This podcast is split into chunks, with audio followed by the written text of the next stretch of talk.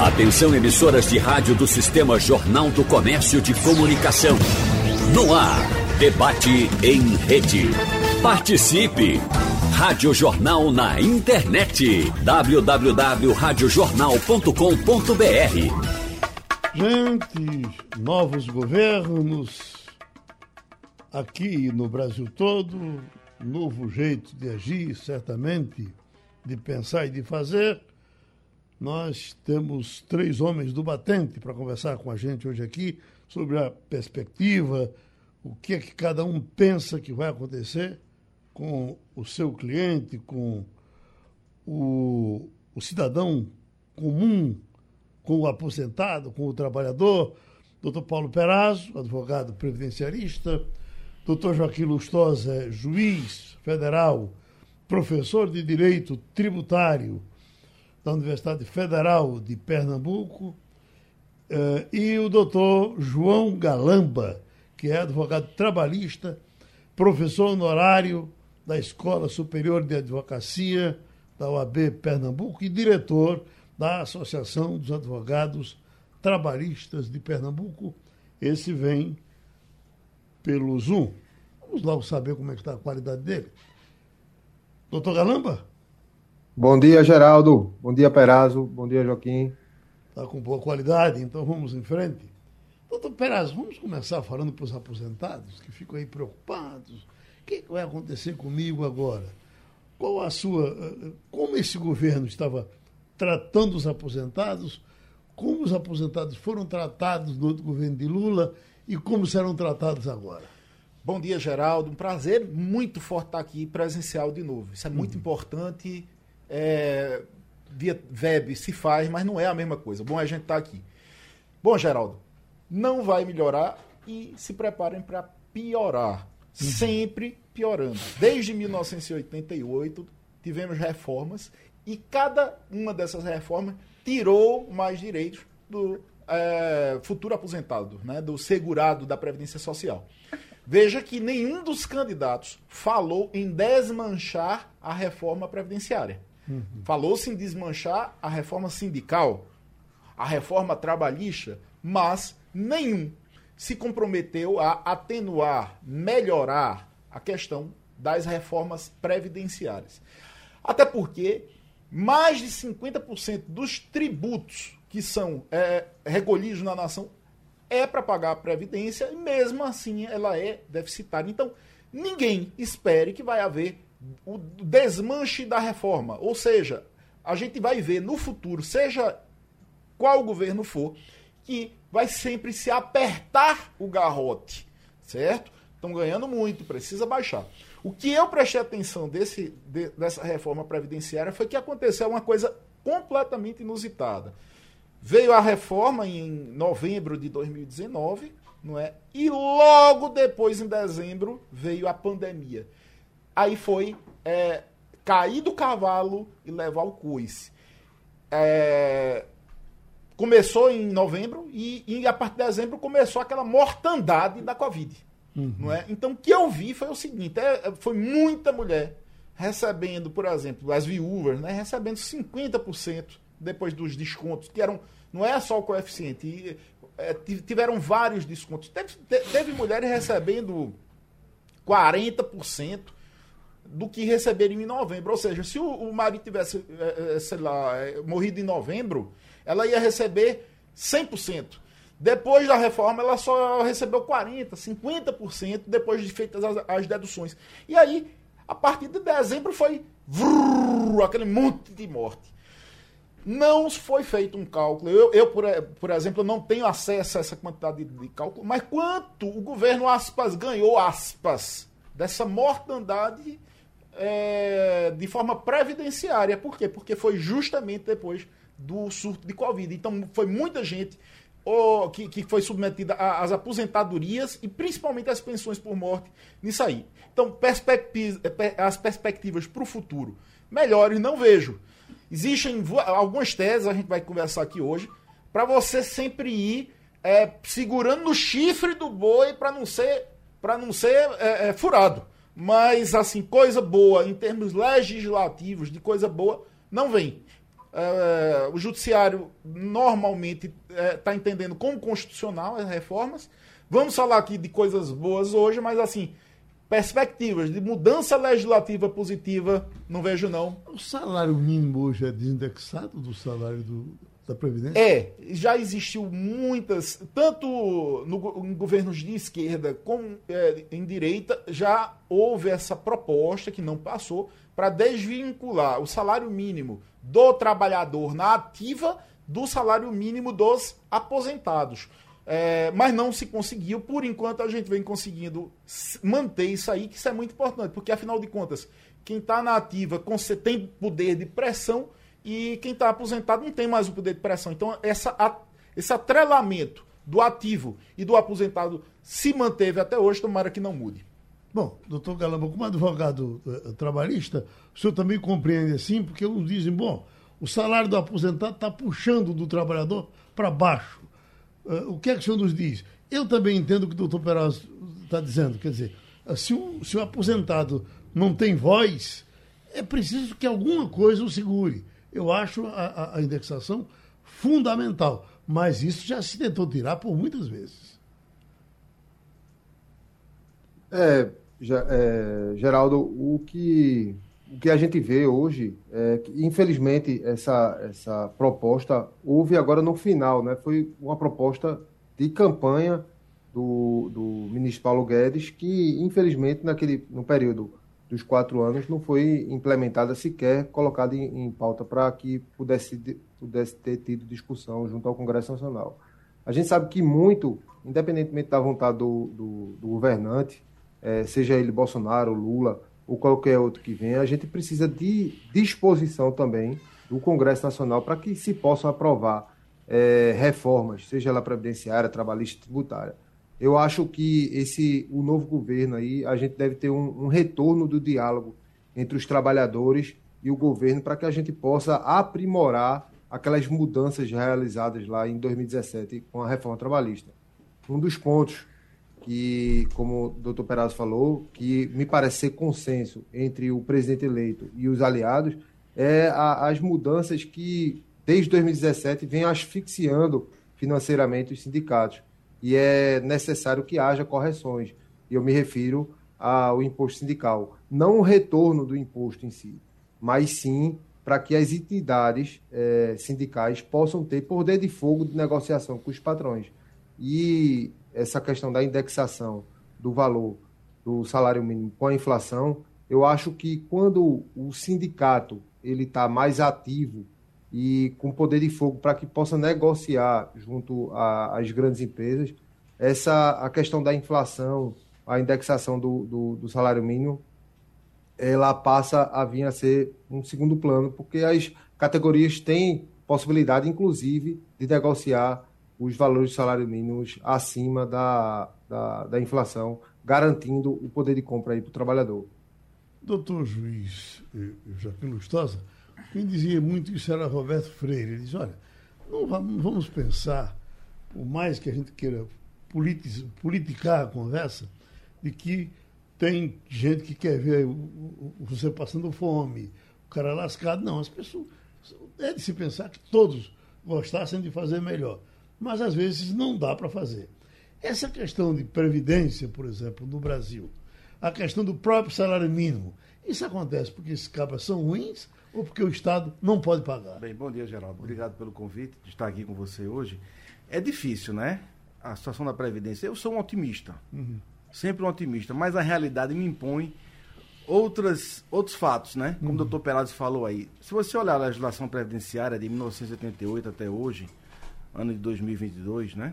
Você vai ver que a legislação sempre ela anda de ré em relação ao trabalhador. Uhum. O que é que se diz?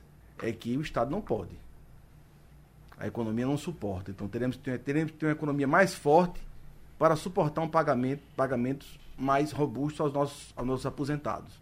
Entendeu? Por outro lado, isso é uma coisa que eu, há muitos anos eu debati isso com o nosso amigo Bruno Batista lá na Rádio Universitária, quando, quando nós estávamos debatendo a reforma da Previdência, no governo Temer ainda. Eu disse devagar com andor que o santo é de barro. Porque em muitas cidades do interior, a Previdência exerce um papel fundamental naquela pequena economia. Eu fui juiz no interior e via isso. O dia que a Previdência pagava, a economia da cidade movimentava. Tinha mais gente na rua, o comércio movimentava. Então, a Previdência não é só gasto. A Previdência também é investimento naquele pequeno município, naquele, na, naquela pessoa, que vai ter uma existência mais digna e vai ajudar a funcionar toda a economia. Entendeu? Então tem que olhar as duas coisas. Um, um, um olhar no padre e outro na missa. Uhum. Ou seja, olhar a economia, a economia é difícil. Realmente a economia é difícil. A economia passa por dificuldade, passou por dificuldade muito grave na Covid.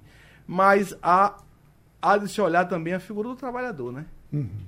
Doutor uh, João Galamba, é, houve, houve uma, uma certa reeducação das pessoas depois do Bolsa Família. O Bolsa Família, logo quando surgiu, ele era criticado por todos. Eu me lembro que aqui no debate, o pessoal, olha, ainda tem a música de Luiz Gonzaga, não se pode dar uma esmola a um homem que é são. Depois as coisas foram passando, o Bolsa Família foi ganhando fôlego junto à população e aqueles que eram contra, que às vezes a gente viu os debates no Senado, na Câmara Federal, o pessoal espinafrando, dizendo não. O município, por exemplo, em Pesqueira, o município vive do Bolsa Família. A partir daí, você veja que é quando, agora, quando, quando aconteceu a pandemia, todos cobravam do governo uma injeção do governo. Isso não era pra, tão comum antigamente, porque as pessoas sempre diziam, não se dá, porque quando você dá, o cara se acostuma, o cara não quer mais trabalhar, a empregada doméstica não vai fazer nada porque ela já está recebendo o Bolsa Família, e a coisa não foi tão ruim como poderia ser. Eu acho que as pessoas foram se acostumando e talvez até a gente pudesse chegar, ou possa chegar no futuro, aquele sonho de, de, de que é o, o, renda, o renda, mínima, Renda mínima. O renda mínima. Renda mínima. Pois não, doutor Galamba? Então, Geraldo, eu acho que a ideia do, do Bolsa Família, como ela surgiu, eu acho que ela acabou, como você bem disse, acabou perdendo o propósito de, de, com, com o decorrer do tempo. E eu acho que isso, talvez, em razão da falta de estímulo dos governos como um todo, de aprimorar esses trabalhadores que, porventura, saiam do mercado de trabalho e não conseguem acompanhar as tecnologias para se reinserir no mercado de trabalho. E eu vejo isso como um desafio muito grande, inclusive para o governo do Estado, criar políticas é, para que os trabalhadores que possam se reinserir no mercado de trabalho. A exemplo que a gente teve recentemente aqui da, da do polo automotivo da Fiat, o estaleiro, é, em que a gente conseguiu prospectar essa, esse investimento aqui com essas empresas, mas a gente teve que também exportar é, a mão de obra de outros estados para que pudesse suprir a necessidade dessas empresas, porque a nossa mão de obra aqui não era tão qualificada. E eu vi que no, no, no, nos planos de governo das duas candidatas tinham essa, essa, essa ideia de se fomentar a, a educação desses trabalhadores para que eles pudessem ser inseridos ou reinseridos. Recentemente, Geraldo, a gente teve a demissão aí de, em massa durante a, a pandemia daqueles trabalhadores, dos cobradores de ônibus, que, por sua vez, há anos e anos, 20 anos, um, um trabalhador daquele passa, vive passando troco a, a, sua, o seu trabalho todo. E, de repente, é escorraçado da, da porta da empresa para sarjeta, literalmente, porque ele não vai, absolutamente, ele não vai conseguir se aposentar, talvez porque não tenha tempo de serviço, e não consegue se reinserir no mercado de trabalho porque não existe mais a, a profissão de, de, de cobrador. E minha crítica à época era justamente que houve a lei para encerrar a, a, a função de cobrador, mas não houve nenhum tipo de programa para que pudesse reinserir, requalificar aquele trabalhador para colocá-lo no mercado de trabalho novamente. Uhum. Uh, uh, doutor João Galamba, nós tivemos uh, no, no, primeiro e no segundo governo Lula, nós tivemos uma, uma efervescência de, de, de, produção aqui no estado de Pernambuco, não, não podemos negar o que aconteceu com o SUAP, o que aconteceu com o Salgueiro, o que aconteceu com Custódia.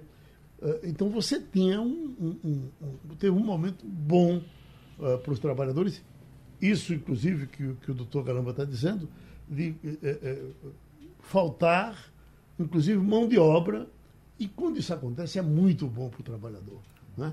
Eu me lembro que aqui a empresa quis um engenheiro é, eletrônico, foi buscar no Ceará, porque não estava conseguindo ter. Eu estive na, em custódia numa inauguração lá de um trecho da, da obra do São Francisco, e o pessoal dizia, oh, os caras diziam, olha, aqui tá uma loucura, rapaz. A mulher não quer mais nem saber da gente, porque agora vê esses caras com muito dinheiro, uh, ganhando muito dinheiro, muitos engenheiros. E depois, inclusive, a crise pegou os engenheiros. É impressionante um país onde o engenheiro não pode trabalhar. O Brasil ainda hoje está com uma situação difícil para os engenheiros. Lula deu todos os sinais de que gostaria de, de, de, de reativar a, a, a, a, economia, como aconteceu naquele período. O senhor acha que ele vai conseguir fazer? Pois é. Espero que faça, né? Uhum. As condições existem, né? O país está. A inflação está em queda. Vamos ver se vai conseguir, né? O problema é que o Estado tem que passar de uma situação de, de agente, seja econômico, né? Na época dos militares nós tínhamos grandes obras uhum. e ele cria um ambiente propício aos negócios. Se ele cria um ambiente propício aos negócios, a economia vai florescer, né? Uhum. É o que aconteceu nesse período que nós tivemos aí Sim. no governo, é, no primeiro e segundo governo. Né? Tivemos SUAP, né?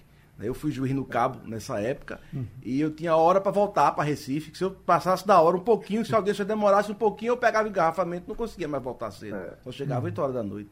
Por quê? Porque havia uma quantidade imensa de, de, de carros, né? Na estrada. Pois não, doutor Galamba. De, rep de repente, Geraldo, até pedindo desculpa do choque por lhe interromper, mas se a gente. É, o, o, o, Estado está propício, sim, para a criação de novos postos de trabalho, mas a gente, de repente, botar em pauta no Congresso Nacional e rediscutir a questão da desoneração da folha de trabalho, podendo gerar empregos para. Aí sim, novos postos de trabalho, porque o empresário ele teria um fôlego maior para poder investir em, em, novos postos de trabalho. Talvez seria uma, uma, uma, uma pauta aí para o, o, governo federal colocar para que pudesse discutir é, a desoneração da folha de trabalho. tributação, né? O que ele falou, diminuir a tributação. Uhum. Que isso é uma das formas de induzir a economia, né? Quanto menos encargo, quanto menos é é, é, é, é, coisas que se colocar na cabeça do empresário, ou seja, mais ele vai conseguir produzir emprego, mais vai conseguir a economia ser reativada, né? Uhum. O doutor Peraz, inclusive, advoga para trabalhadores no interior, né? Sim. Mas o que, o que a gente tem que entender é o seguinte: o, o Estado ele pode fazer alguns investimentos pontuais, mas quem gera desenvolvimento no longo prazo é o seguinte: é você ter uma mentalidade do país, uma nacionalidade voltada ao trabalho, voltada ao dever. A gente tem, não pode entender o, a renda mínima como um direito de, eh, existencial. É um direito que se dá enquanto a pessoa está numa situação ruim, mas que deve ser superado através do trabalho. Por exemplo, eu vi um, um, um, um livro muito bom, é, porque as nações, porque as nações é, crescem. E ele diz o seguinte: as nações que cresceram tiveram toda uma mentalidade para exportar. Por exemplo, aqui no sertão, a gente tem algumas culturas. Tâmara, que, que é, é, é, é no deserto. A gente poderia fazer uma exportação em larga escala. Né? A gente tem terras que não estão produzindo, a gente tem alguns tipos de, de plantas que são consumidas no, e a gente não tem uma a, a agropecuária em massa, uma, uma, uma, renda, uma mentalidade voltada à exportação. Você ganhar dinheiro, próprio algodão. Em, em, em Salgueiro, Salgueiro não, Sertânia, Geraldo, tinha fábricas de algodão pesada. Vê a, praga do bicudo, já se superou a questão do bicudo, do inseto. Mas assim, no passado eu tive conversando com o, o, o, alguns agricultores lá da região o pessoal fazia de meia. Tinha um cara que tinha uma propriedade de mil hectares. Ele disse: olha, dos mil, 800 mais ou menos, eu, eu fazia parceria rural. O cara pegava a terra, plantava e a produção ele dividia comigo. Só que hoje em dia as pessoas, algumas pessoas se acomodaram para receber os 600. Ou seja, uhum. não estão mais arrendando a terra, fazendo parceria para poder lavrar a terra. Ou seja, o que a gente precisa no longo prazo, ao invés de estar contando com a ajuda do governo, a gente precisa ter sim uma mentalidade. O que é que a gente vai exportar? É, o algodão, a tâmara, é, o que é que a gente pode fazer é, para o sertanejo ganhar em dólar, por que não? Sabe? Ver esse tipo de, de, de fomento e para o cara ter o dever de é é, é, é, é, alimentar a sua família, e não o direito de ter alimentado a sua família, trabalhar e ganhar dinheiro. Então a gente precisa ter uma mentalidade, e isso vai ser colocado nas leis, de produção, de você ganhar dinheiro de verdade, como é feito no resto do mundo. No sertão, por exemplo, tentaram uma, uma, uma, uma a cochonilha, acabou não dando certo.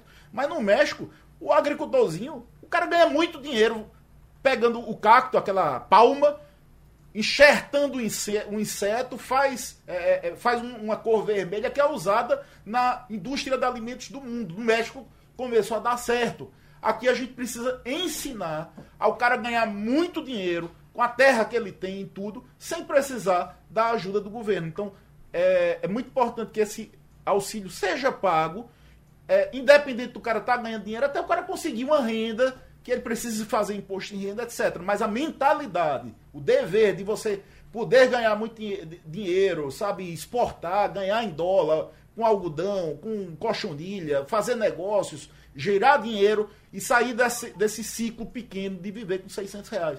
Tomara que as pessoas encontrem esse caminho para ganhar 6 mil, 60 mil, até o cara pobre. Na hora que ele produz, na hora que ele faz o trabalho dele, é, essa recompensa ela vai vir e a gente tem que ter essa mentalidade exportadora. Vamos fazer para jogar para lá e gringo mandar dinheiro para cá. Eu não sei, doutor. Mas se não tiver a mão estatal Perazzo. também, a mão grande ali, né, Peraldo? Uhum. Naquele pequeno interior, que é justamente o que o Bolsa Família ajuda a movimentar. Sim, doutor. Eu acho que essa, essa a gente acaba virando utopia essa, essa é, ideia. É facilitar, não houver a intervenção estatal, de fato, naquela pequena, aquela pequena sertânia, por exemplo, é, para que esse agricultor ele possa é, ter, ter essa tecnologia e investir em palma, por exemplo, que foi feito no, no México, eu acho que eu acho que vira mais um, um, um mais romantismo do que de fato é, ajudar esse, esse trabalhador. É facilitar assim o ambiente de negócio, né, doutor? É facilitar o ambiente de negócio. Agora o México né? tem uma coisa cultural em cima dessa questão da palma, e eu não sei porque só o México tem aquilo. Porque você tem, é, são 600 receitas de comida com a palma, palma. No México. É impossível uma moça eh, casar se ela não souber fazer comida de palma para dar para o marido. É, agora, é suco de palma, é, é, é sanduíche de palma, é a gota certa. Mas a palma é tão importante que ela está na bandeira mexicana. Eu, a gente aqui seria até um, um, uma agressão se a gente oferecesse uma palma para o doutor Perazzo comer. Ligado, né? É. Entendeu? Eu já comi, viu? Eu já comi, eu já comi. Já comeu a palma? Já comi, sardinha, tudo. Lá, lá. Tem gente que sabe preparar. É impressionante, Boa. né? Mas não tem 600 receitas aqui, né? Olha, é porque, é porque a gente tem uma discriminação muito grande, por exemplo, mas no mundo todo se come muito inseto. Aí, Geraldo mesmo come, Geraldo gosta de formiga. Não, gosta de Geraldo... Sim, que é inseto, né? É inseto, né? Mas assim, aí a gente. Porra, o cara, o cara tem coragem de comer tanajura, mas não tem coragem de comer grilo. Né? E no resto do mundo é uma produção muito forte desses A culinária está muito ligada à cultura de cada lugar, né? É. Eu me lembro que Jarbas era tido como o, o, o, homem que comia tudo. E aí eu peguei uma, uma, uma vez uma, uma tanajura e levei para casa de Jarbas. Quem come essa porcaria tem coragem de comer barata. E, também, né? Mas não, a, a tanajura é uma coisa maravilhosa, né? E, e, e pouca doutor Prazo não gosta, mas. Já experimentou? Mas tá não, não, a Tanajura não fui, não, não, não entrei, não. Mas, é, doutor Joaquim Lustosa, nós, vamos, nós estamos aí na perspectiva da swap, o pessoal continua investindo em swap. O que tem aparecido anúncios de coisas que estão para acontecer em swap daqui para frente, a swap voltou para a agenda. Vamos esperar que swap volte assim o que era, o que foi por um bom tempo e permaneça. Né? É. A, a Transnordestina, é, é, esse é uma, é, é, sem dúvida uma coisa que um dia vai sair, não é possível. Né? Ah, aquela fábrica de dormente lá de Salgueiro, que foi que deu aquilo? Só que foi reativada porque está se construindo a parte para o Ceará. O que uhum. eu soube, que eu gosto, por, por incrível que pareça, eu gosto muito desse assunto trens. Eles construíram do Piauí até Arco Verde, já está digamos, o Arco Verde tem túnel. Mas aí a, a, a Transnordestina Logística disse: olha, eu não quero ficar com as duas pontas. Aí é, passaram para a Bemisa, que é outra empresa. A Bemisa vai, digamos assim, construir de Arco Verde até Suape. E provavelmente o outro trecho assim de, do, do Ceará, do Ceará não, do Piauí até Arco Verde, vai, sendo, vai ser compartilhado entre as duas empresas. O trem é bom, vai trazer calcário ali de, de, de, Araripina, vai trazer minério de ferro do Piauí, essas cargas mais é, de, de, de, a granel que você precisa trazer muito, vai facilitar muito. Não vai servir para o pequeno agricultor, que isso aí é, é, é, pouca produção que a gente tem, sabe? Não, não, não é para. Mas assim, como escoadouro dessas grandes produções, principalmente de minério, e no futuro, o interessante, muito bom vai ser isso. Falta 300 quilômetros para você interligar a Transnordestina, que ela corta Pernambuco todinho, Piauí quase todo. Se você botar mais 300 quilômetros de trilho, você emenda ela, sabe aonde? Na é, Norte-Sul. Então você vai conseguir trazer cargas de São Paulo para Recife de trem. Ou seja, a gente vai abandonar um pouco esse modal rodoviário por causa do trem. Agora vai ter que construir esse pedacinho de 300 quilômetros, que se esses caras quiserem, dentro de um ano eles constroem. Eu, acho, eu vejo mais possibilidade nisso, sabe? Você conseguir trazer de Recife para São Paulo, de São Paulo para Recife, do que a, a ligar somente o sertão a, a, a canto nenhum. É, é, é, é, meu entendimento, sabe? E o transporte é fundamental, né? Um país desse tamanho, não dá para ficar a produção toda na beira do mar, né? Pois é. Sem o transporte, não. Eu cito sempre o exemplo da rodovia, da ferrovia Carajás, né? Uhum. Que tira o minério de ferro lá de a mina de Carajás, na Serra de Carajás, no Pará, e entrega no Porto de Itaqui, em São Luís do Maranhão, né? E todo lugar decente do mundo tem trem, Ferrovia. né? Tem trem. É. Você vai em qualquer estado americano que você for, você tem trem. Né? Se não tivesse essa estrada de Itaqui, nós não teríamos o Maranhão, Pará, Maranhão, não teríamos a exportação do minério de ferro, que enriquece uhum. o Brasil com dólares, né? Foi feita uma mudança muito grande nessa questão ferroviária, que é o seguinte, é, o, governo, o governo de meio que é, é, passou do regime de concessão para permissão. No fundo, o que é isso? O governo desapropria uma, é, é, uma linha daqui, uma linha não, uma, uma estrada daqui para Salgueiro. Quem banca é a iniciativa privada, mas é dela. Se ela quiser usar ou não usar, é dela. Então, assim, a gente saiu daquele negócio de concessão, ah, vou passar 50 anos, devolve para o Estado. Então, você possibilitou as empresas construírem o ramais que elas querem. Vou ligar a mina lá no Piauí a Recife, vou ligar aquela mina e é minha daqui a 100 anos. Logicamente que você vai poder é, ter o direito de passagem, outras empresas podem passar por lá, mas isso foi uma evolução. A gente tirou essa obrigatoriedade de ser do Estado, passou para um ente privado, que é feito nos Estados Unidos. Olha, lá nos Estados Unidos tem lugar que passa cinco linhas de trem paralela uma à outra. O governo entra só com a desapropriação e o investidor privado é que diz, olha, eu isso aqui é minha, eu vou usar para minha logística. O é nosso estímulo aqui pelo trem, por incrível que pareça, partiu do governo de Juscelino, que foi um dos mais desenvolvimentistas, dos melhores mas prometeram uh, uh, montadoras e mais montadoras, e é verdade, elas vieram. o cara sonhou com aquilo e aconteceu. Ford, GM, todos vieram para cá. E aí deixa essa, o, o, o, trilho para lá e se parte para fazer a, a, a, a rodovia, hum. quando ninguém era para abrir mão do trem. Você, vamos ficar com o nosso trenzinho, mas o outro talvez não viesse. É um negócio. Oi, doutor Galamba. Não, falei não, Geraldo. Não. Mas o senhor, o senhor, acha, o senhor acha que três. É, é, é possível. Não. É possível cobrar desse governo que está vindo aí incentivo ao trem ou isso é uma coisa que já não está mais na cabeça desse pessoal? Eu concordo e corroboro com o doutor Perazzo aí. Mas é, indo, enveredando ainda na, na área de transporte, é, o, o, que eu, o, que eu, o que eu acho que a gente tem que cobrar aí desse, desse novo governo é a formalização dessas novas formas de, de, de transporte por meio, por meio de aplicativo. Né? É, Uber, Rap, esses aplicativos de entrega, enfim, que acabam deixando aí parte da população, a maior parte da população, às margens da, da, da Seguridade Social né? e sem vínculo de emprego e sem, sem qualquer tipo de, de, de, seguro de acidente ou qualquer outra espécie de proteção estatal e pautar isso para que a gente possa, seja conceder o vínculo para esses trabalhadores ou, como foi feito na Inglaterra, um, ele é um, um, vínculo de trabalho, mas sem que haja carteira assinada. Então, assegurando a ele o mínimo de, do existencial, né? de, de, da Previdência Social, um salário mínimo digno para que aquele trabalhador ele possa sair da informalidade. O senhor concorda com essa remexida, ou nova remexida nas leis trabalhistas que que inclusive o pessoal do, do governo chegou a prometer, depois se calou, deixou a eleição passar. Uh, uh, tem alguma coisa aí que, só, que mexeram errado e deve se consertar agora?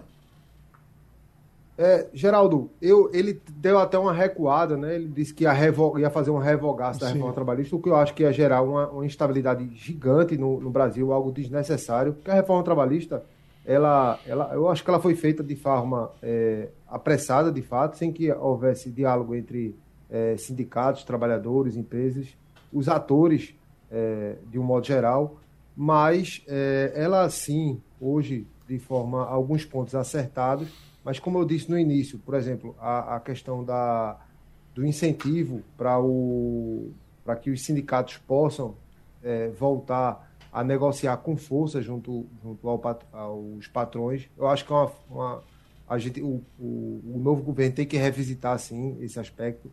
O, a justiça gratuita que foi retirada do trabalhador, é, impedindo o acesso dele à, à justiça, é, eu acho que tem que ser sim revisitado. E essa questão do, do, dos aplicativos, que é o que me deixa mais angustiado, que é essa quantidade de, de trabalhadores informais que existe no Brasil. Apesar de ter havido uma queda do. Uma queda não, perdão, um crescimento dos trabalhadores é, com carteira assinada no Brasil, em contrapartida, houve um aumento da informalidade, o que me preocupa e muito a, a, a esses trabalhadores. Então, seriam esses dois pontos é, cruciais que eu acho que o, o novo governo tem que pautar para que, que seja rediscutido no, no Congresso Nacional, Doutor aprimorando Perazzo, o que já está em pauta aí. Doutor Perazzo reconhece essa precarização do eu, emprego não, a vejo, partir da mudança na lei? Eu vejo o seguinte, é, na verdade esses informais a gente tem duas maneiras de chamar, ou são informais ou são empreendedores. Né? É o MEI, é o cara que está querendo, olha, eu não quero patrão, sabe? O que eu vejo é nesse, nessa questão do aplicativo é que é fácil de resolver. Você faz uma corrida, é descontado 12% de INSS mais acidente de trabalho, não sei, sabe? Automaticamente, por quê? Porque quem recebe é a Uber. Então, assim, olha, eu vou descontar X da Uber e vou descontar X do trabalhador, como é feito normalmente. Então, assim, você tem que dar essa segurança do cara não sofrer um acidente e não ficar, ficar sem um auxílio doença. Isso é. Olha, se o governo quiser amanhã resolver, basta dizer assim, ó. De cada mil reais que entrar, sei lá, a Uber paga 100, o trabalhador paga 20 ou 30, mas assim, se regulariza a questão previdenciária. A questão trabalhista, eu já vejo que é o seguinte, o cara, muitas, eu já conversei com esses Ubers, nem, nem eles às vezes querem é, ter um horário fixo a, a, cumprir, eles querem fazer esse próprio horário deles. Então, eu acho que é um modelo que pode ser aperfeiçoado se a gente garantir pelo menos a, a parte da previdência social. Mesma coisa, é, é, é Uber, é, esses aplicativos de, de, de, tantos que aí a gente vê, não precisa o cara ser empregado, basta ter algum um mínimo de proteção previdenciária. E Seguimos, doutor Joaquim Lustosa, juiz federal e é professor de direito tributário. E aí, ninguém melhor do que o senhor para nos responder. Será possível que agora aconteça essa reforma tributária depois de tanto ensaio, tanto, tanto pedacinho e nada foi para frente? Doutor, olha, Geraldo, doutor Joaquim Francisco, nosso amigo, que era seu amigo também, uhum Há muitos anos ele me disse. Faz uma é? falta enorme, né? Faz. Eu gostava muito dele. Doutor Joaquim uma vez me disse, a década de 90. Eu era um jovem bacharel. Ele dizia assim: olha, não vai sair aquele fuzeirão dele, não uhum. vai sair reforma tributária, porque no ambiente de normalidade democrática ela não sai. E ele estava certo. Uhum. A última reforma tributária que nós tivemos foi em 1965. Não era ambiente de reforma tribut de, de normalidade democrática, né? É um ambiente de um governo ditatorial. Então, é possível que saia, é, é, possível, tudo é possível, eu sou otimista, né? Mas a reforma tributária, dentro desse ambiente democrático, é muito difícil que chegue a um consenso. Uhum. Não sei que haja uma liderança nacional, um consenso nacional, as pessoas se reúnam, mas as reformas tributárias são muito difíceis, porque alguém vai sair perdendo. Uhum. E esse é o problema que se tem no, no, no, no, no nosso cenário tributário, né? Por outro lado, a economia reclama uma reforma tributária para que torne os tributos mais simples, para que propicie um ambiente favorável de negócios, para que propicie o surgimento de empregos, para que não oprima tanto o trabalhador. Vou dar um exemplo simples: tabela do imposto de renda.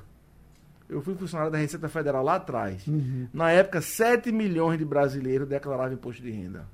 Hoje são 24 milhões. E muitos desses 24 milhões não é porque melhoraram de renda, não. É porque a tabela de imposto de renda não foi corrigida. Uhum. Então, se você corrige a tabela de imposto de renda, muitos dos que pagam imposto de renda hoje não vão pagar mais. Uhum. Aquela de isentar até 5 até cinco mil. É, tem, tem aparecido críticas muito fortes ao governo, achando que ele vai ter que recuar, porque não vai pois dar é. para fazer. O atual governo não conseguiu re, re, reajustar a tabela do jeito que poderia reajustar, né? A tabela continuou praticamente a mesma, né? Uhum. O governo vai perder dinheiro. Uhum. Então a gente sabe que o governo tem uma série de compromissos, de despesas obrigatórias, e se ele tirar dinheiro de um canto, ele vai ter que arrumar dinheiro do outro canto para manter as despesas. Eu digo sempre para meus alunos: olha, minha gente, aqui a gente sempre está vendo a ação do Estado aqui nas nossas vidas. Quem paga a conta de luz da faculdade? Eu aponto assim para a lâmpada. É o governo federal. Ele está tirando dinheiro da sociedade para dar educação a vocês. Tá certo? Então, se o governo desonera a sociedade para ela pagar menos tributo, menos imposto, ele vai ter que tirar de outro lugar para pagar a conta de luz da faculdade. Uhum. Essa é a lógica. Então, se ele diminuir a tabela de imposto de renda, vai gerar um efeito nas despesas que o governo tem que ter. Por outro lado, a correção da tabela é uma medida que tem que ser tomada por ser justo, de justiça. Uhum. Doutor Galamba, dê uma opiniãozinha aí, porque depois eu solto a palavra para o doutor Peraz, que está aqui com um saco de bondades.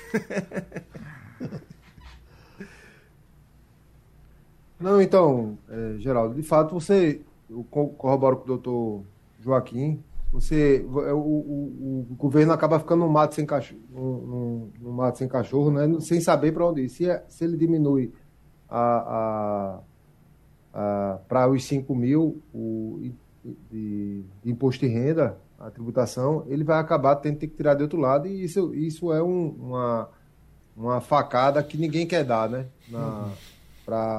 Para futuros votos, certamente vai acabar perdendo é, um, um acabouço político muito grande. Então, eu acho que tem que ter alguém aí com pulso para que possa é, impor, essa, impor essas reformas, até porque o Congresso tem que, tem que aprovar. Então é, é uma, uma reforma de muito diálogo entre, entre os atores políticos aí. Doutor Perazzo? Não, como às Quais vezes. são os seus cartões aí? A gente, a gente, às vezes, é bom trazer esses assuntos que a gente é, tá vendo lá no atendimento, no escritório. Muita, muita, muita questão de é, cartão de crédito, crédito consignado. Isso deve estar chegando alguma coisa para doutor Lustosa, não tanto, porque a área dele é menor, no sentido de pegar a Caixa Econômica Federal, etc. Mas olha, o que a gente tem visto muito. Um, o cara dizer, olha, nunca fiz esse empréstimo. Isso assim tem chegado muito. É, dois, renovação independentemente da vontade. O cara simplesmente ele renova, o, aquele cara da banquinha renova, coloca uma assinatura digital é, e o cara disse, eu não refiz. Então isso é um, um problema assim crítico. Estava conversando com o doutor Lustosa aqui fora, que o juiz resolve, mas tinha de ser feita uma coisa maior, porque a nível de agência, de dizer, olha, vamos, vamos controlar, é, porque é muito caso. Não adianta eu resolver de uma formiguinha e deixar 100 formiguinhas é, com esse problema inchando o judiciário. Então, a, a, a, gente, como trabalha com previdenciário, está, essa questão do, da, do cartão de crédito consignado está muito vinculado. O que a gente tem visto são, assim, absurdos. Um absurdo, que eu vou dar assim, só para o pessoal começar a se ligar. Eu, aí eu vejo gente, Geraldo, que tem 10 empréstimos. A gente puxa lá no meu INSS do cara e a gente vê que ele tem 10 empréstimos. A taxa de, de juros hoje, você consegue bancos a 1,50. Então, o cara fechou o empréstimo lá atrás, dois anos atrás, com a taxa, sabe de quanto? De 2,60. Com a inteligência, só com a inteligência, sem gastar um centavo com advogado, sem gastar um centavo com ninguém, ele pode diminuir metade do valor da parcela dele, fazendo, sabe o que, doutor é, Lustrosa? Uma portabilidade. Eu só, apenas eu olho o seguinte, ó, nesse empréstimo aqui tu tá pagando 1,80, nesse outro tu tá pagando 2,20, nesse outro tu tá pagando 2,50. Eu não ganho nada. Eu digo, olha, agora, qual é o problema? É, é quando você vai nesses agentes, nessas banquinhas de empréstimo, o cara quer te empurrar outro empréstimo com um juro alto também, porque quando tem juro alto, ele recebe mais do banco. Ou seja, com inteligência, você consegue diminuir metade do valor que você paga, algumas vezes, não estou dizendo que são todas, mas alguns casos, diminuir com o mesmo número de prestações. Você vai fazer a portabilidade do banco caro para o banco com, com um juro mais barato. Você vai trocar uma dívida cara por uma dívida mais barata. A primeira coisa é você saber quantos empréstimos você tem. Um. Dois. Qual o juro que eu estou pagando nisso? um advogado, um contador, uma pessoa que saiba fazer conta, vai saber rapidamente dizer que, quanto você está pagando. E três, é você dizer, olha, eu vou num banco, pode ser a Caixa Econômica, que é público, ou, qual, ou um Bradesco. Amigo, você quer comprar a minha dívida, você quer fazer a portabilidade, aí você já sabe que você está pagando R$ 2,50, você puxa para o outro banco a 1,50 e de repente você consegue é, é, cortar pela metade os seus gastos mensais com empréstimo só com a força da inteligência, sem, sem gastar um centavo com ninguém. Isso eu tenho visto muito. Esse muito empréstimo não, é a antecipação do auxílio, é, doutor Pereira? Não, se esses se empréstimos consignados... Se o cara fez isso de 10 vezes, ele está desarrumado pro resto da vida. Pronto, ele tem 60... Vamos lá, ele fez em 82 parcelas. Uhum. Pagou 20. Aí a gente percebe é, eu faço a conta lá, eu vejo na hora que o cara tá pagando 2,60 de juros. Eu digo, amigo, saia daqui. Tá vendo aqui esse, esse contrato aqui? Vá ali no, na Caixa, no Banco Brasil, qualquer um, sabe? Eu, nesse agente, eu quero fazer a portabilidade. Qual é o juro mais barato? Aí você sai trocando, só isso. Não precisa gastar com advogado, com nada não. Dois, aquele RMC, que é aquele cartão de consignado. Meu Deus do céu, muita gente se reclamando que não fez. A gente às vezes descobre porque tem que ter a, a geolocalização. Quando a gente vai botar a geolocalização, doutor Lustosa, é uma geolocalização. Quando você tira uma fotografia, Geraldo, não sei se tu sabe. Uhum. Quando tu tira uma fotografia no teu celular, fica é, a, a, geolocalização, são metadados. Ele, ele bota as coordenadas geográficas que tu tirou. Então, às vezes, você consegue descobrir onde é que o cara tirou a fotografia simplesmente porque está escondido metadados. Aí a gente consegue ver que o empréstimo foi feito no Rio de Janeiro. Uhum. E para terminar, para não ocupar o tempo dos meus colegas de maneira desnecessária, é, no cartão RMC é onde eu estou vendo os maiores absurdos. Empurra um seguro prestamista que o cara não contratou, seguro de vida que o cara não contratou, há um limite da, do Conselho de Recursos da Previdência Social, tá certo? 2,30 hoje no, no, no, no, cartão de RMC. Eu vejo se cobrando mais do que isso, porque é, nesse caso há um limite contratual. O banco assumiu voluntariamente que se ele aderisse àquela modalidade de empréstimo, ele se limitaria a cobrar o juro do, do RMC é, estabelecido pelo Conselho de Recursos da Previdência Social e não cumpre. Ou seja, dá um debate, mas é só dicas por enquanto para a pessoa se ligar. Principalmente essa de você saber quantos empréstimos tem, quanto juro está pagando e com a força da sua inteligência, sem precisar gastar com ninguém, acabar gastando metade do que você gasta apenas com a força da inteligência, gente. Isso é muito importante.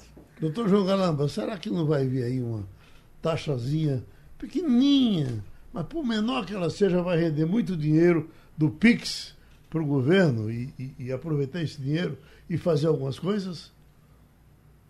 Será? Eu espero, né, Geraldo? Acho que, que é a, a esperança de todo mundo aí, todo brasileiro, é que haja receita para para bancar esses, esses planos aí de, de, governo que foram propostos durante a, a, as campanhas.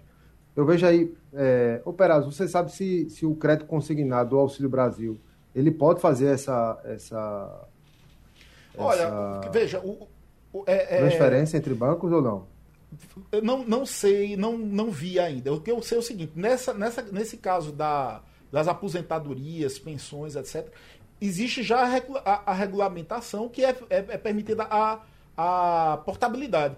Mas é, do Auxílio Brasil, eu acredito que ainda não, é, Galamba, porque é, quando as pessoas vão trocar uma dívida barata por uma mais cara, normalmente os bancos exigem pelo menos 12 prestações já pagas. Não é? Então, como o Auxílio Brasil, essa questão do empréstimo de Auxílio Brasil é nova, Eu acho que ainda não vai fazer, não. Mas assim, é, os aposentados e pensionistas que já pagaram mais de 12 prestações no, empréstimo, eu faria o cálculo. Eu discuto com todo mundo, doutor Lustosa, menos com a matemática. Não discuto, não. Se a matemática está dizendo que o juro é alto e outro banco pode comprar mais barato, é caixão e vela preta e porrada na cabeça. Eu estive acompanhando o doutor uh, Joaquim. Uh, depoimentos de gente de boa cabeça em cima da questão de saúde que o governo vai ter que investir. E não é brincadeira, tem um, um, um rombo sem tamanho que vai ter que ser coberto e ninguém sabe de onde virá esse dinheiro. Pois é. A, a, a, aquela farmácia popular está esvaziada. O SUS, por exemplo, você imagine agora se, se já foi aprovado o salário da, da, da enfermeira, do, do enfermeiro, não é verdade? já tem aí em andamento o da no, do nutricionista. Sim? E outros que vêm por aí. De onde é que vai tirar esse dinheiro todo? Né? Recuar. Dá para recuar com o salário dos enfermeiros? Não dá. Não é verdade? É, eu, Ficar eu, só ele todo deixar. Mundo, todo mundo merece um salário digno, é. né? Mas uma profissão importante como a do enfermeiro, né? Não é? O problema é que no Brasil você tem, olha, saúde, previdência, assistência, educação, são universais. Uhum. Isso é um rolo de dinheiro que vai para essa área, né? Pagamento de salário, infraestrutura, no caso da medicina, equipamentos, exames. E aí as coisas, a medicina vai avançando, né? E vai encarecendo, uhum. né? E a necessidade de levar esse serviço para a população mais carente e população no interior e isso é um, um, um, uma quantidade de recursos que não tem fim, né? Uhum. É, e fazer o quê? Por outro lado, você tem a sociedade que está já com a corda no pescoço de imposto. Ninguém quer pagar mais imposto. Uhum. E aí, fazer como, doutor Peralta? É, eu, eu, eu, eu, acho que é, muito pertinaz isso.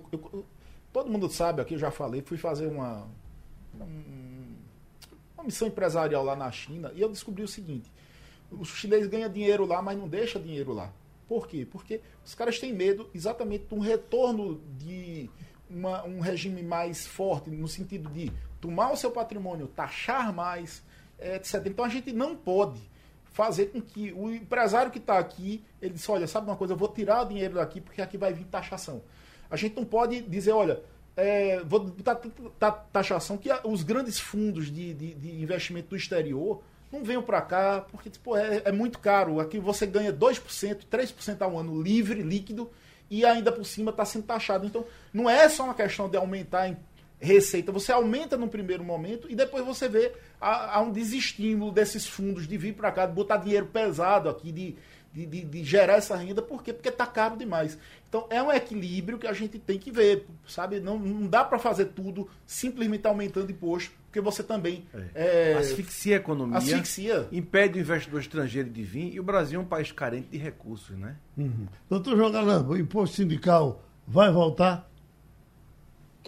Voltar, eu acho que não, Geraldo. Uhum. Mas é, de outra, eu acho que a, a gente poder, a possibilidade da, dos sindicatos poderem negociar isso é, através de, das negociações coletivas, né, convenções, acordos, eu acho sim que, que é uma forma de, de retorno do, do imposto sindical sem, sem que ele seja é, imposto como era anteriormente a 2017.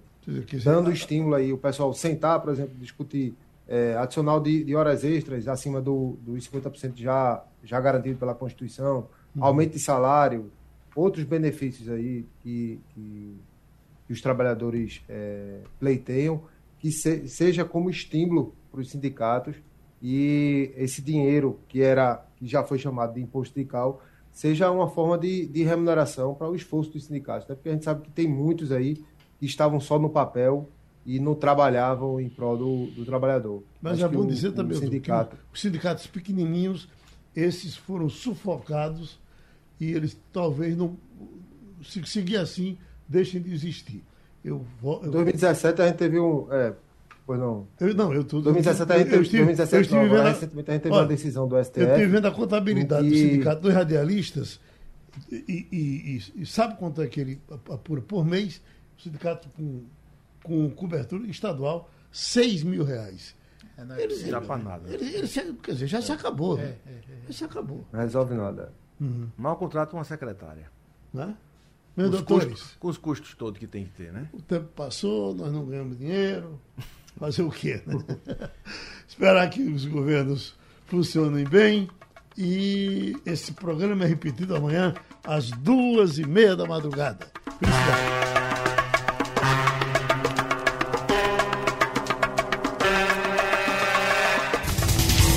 Sugestão ou comentário sobre o programa que você acaba de ouvir, envie para o nosso WhatsApp 99147 8520.